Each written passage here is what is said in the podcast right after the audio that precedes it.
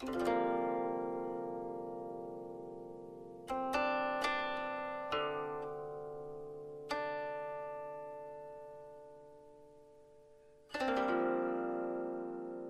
亲爱的大朋友、小朋友们，大家晚上好！又到了子墨为大家讲述中国寓言故事的时间了。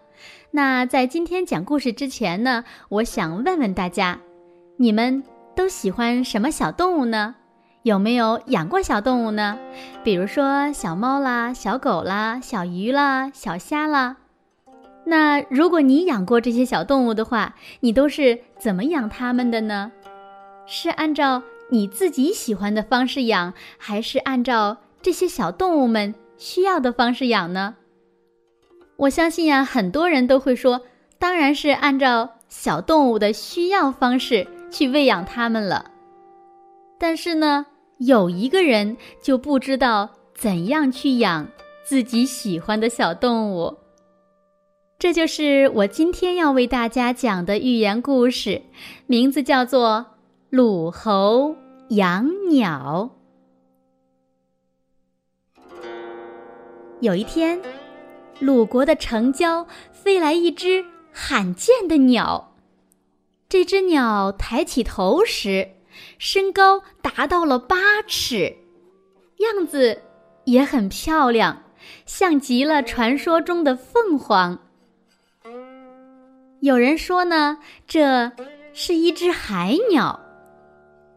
猎人们知道鲁侯喜欢养鸟，就捉住海鸟献给了鲁侯。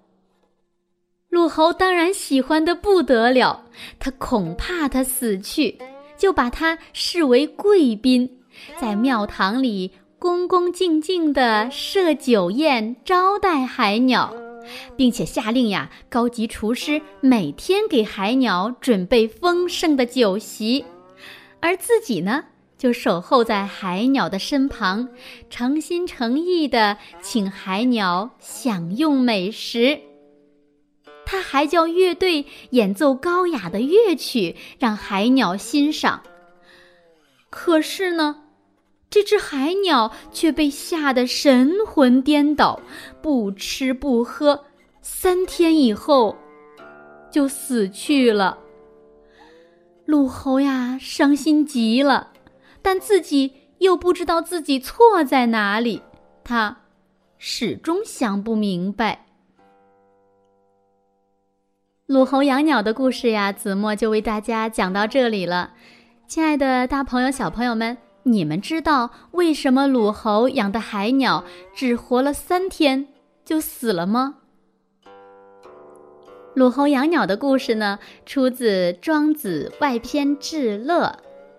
首先呢，是讽刺了那些不以正确的养鸟的方法养鸟，而用供养自己的方法养鸟的国君。其实呀，是向我们揭示了一个道理：好的愿望必须符合事实。如果只有主观愿望而违背客观实际，好事也往往会变成坏事。比如说呢，你养了一只小狗。又养了一只小兔子，你肯定会给小狗吃肉骨头，给兔子呢吃青草胡萝卜。可是，如果你给小兔子吃肉骨头，给小狗吃青草吃萝卜，大概它们也不愿意吧。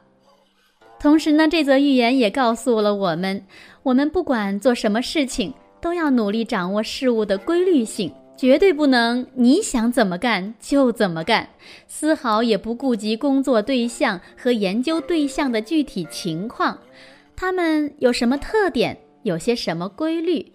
那如果我们的工作对象呢是动物、植物，或者是像寓言故事中的海鸟，那么我们就要进一步了解它们的个性，它是怎样适应它长期生活的环境的。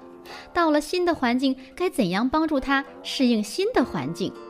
如果你对自己工作对象过去生活的环境和习惯一点儿也不了解，就盲目的想当然的按照自己的意愿和习惯，就不可能把事物处理好。当然了，我们人与人之间交朋友的时候，也不能完全按照自己喜欢的方式去对待别人，因为我们还要考虑别人的感受嘛。如果一味的按照自己喜欢的方式去对待你的朋友，我想他有时候也会不开心吧。好了，今天的节目就是这些了，我们下期节目再见吧，晚安喽。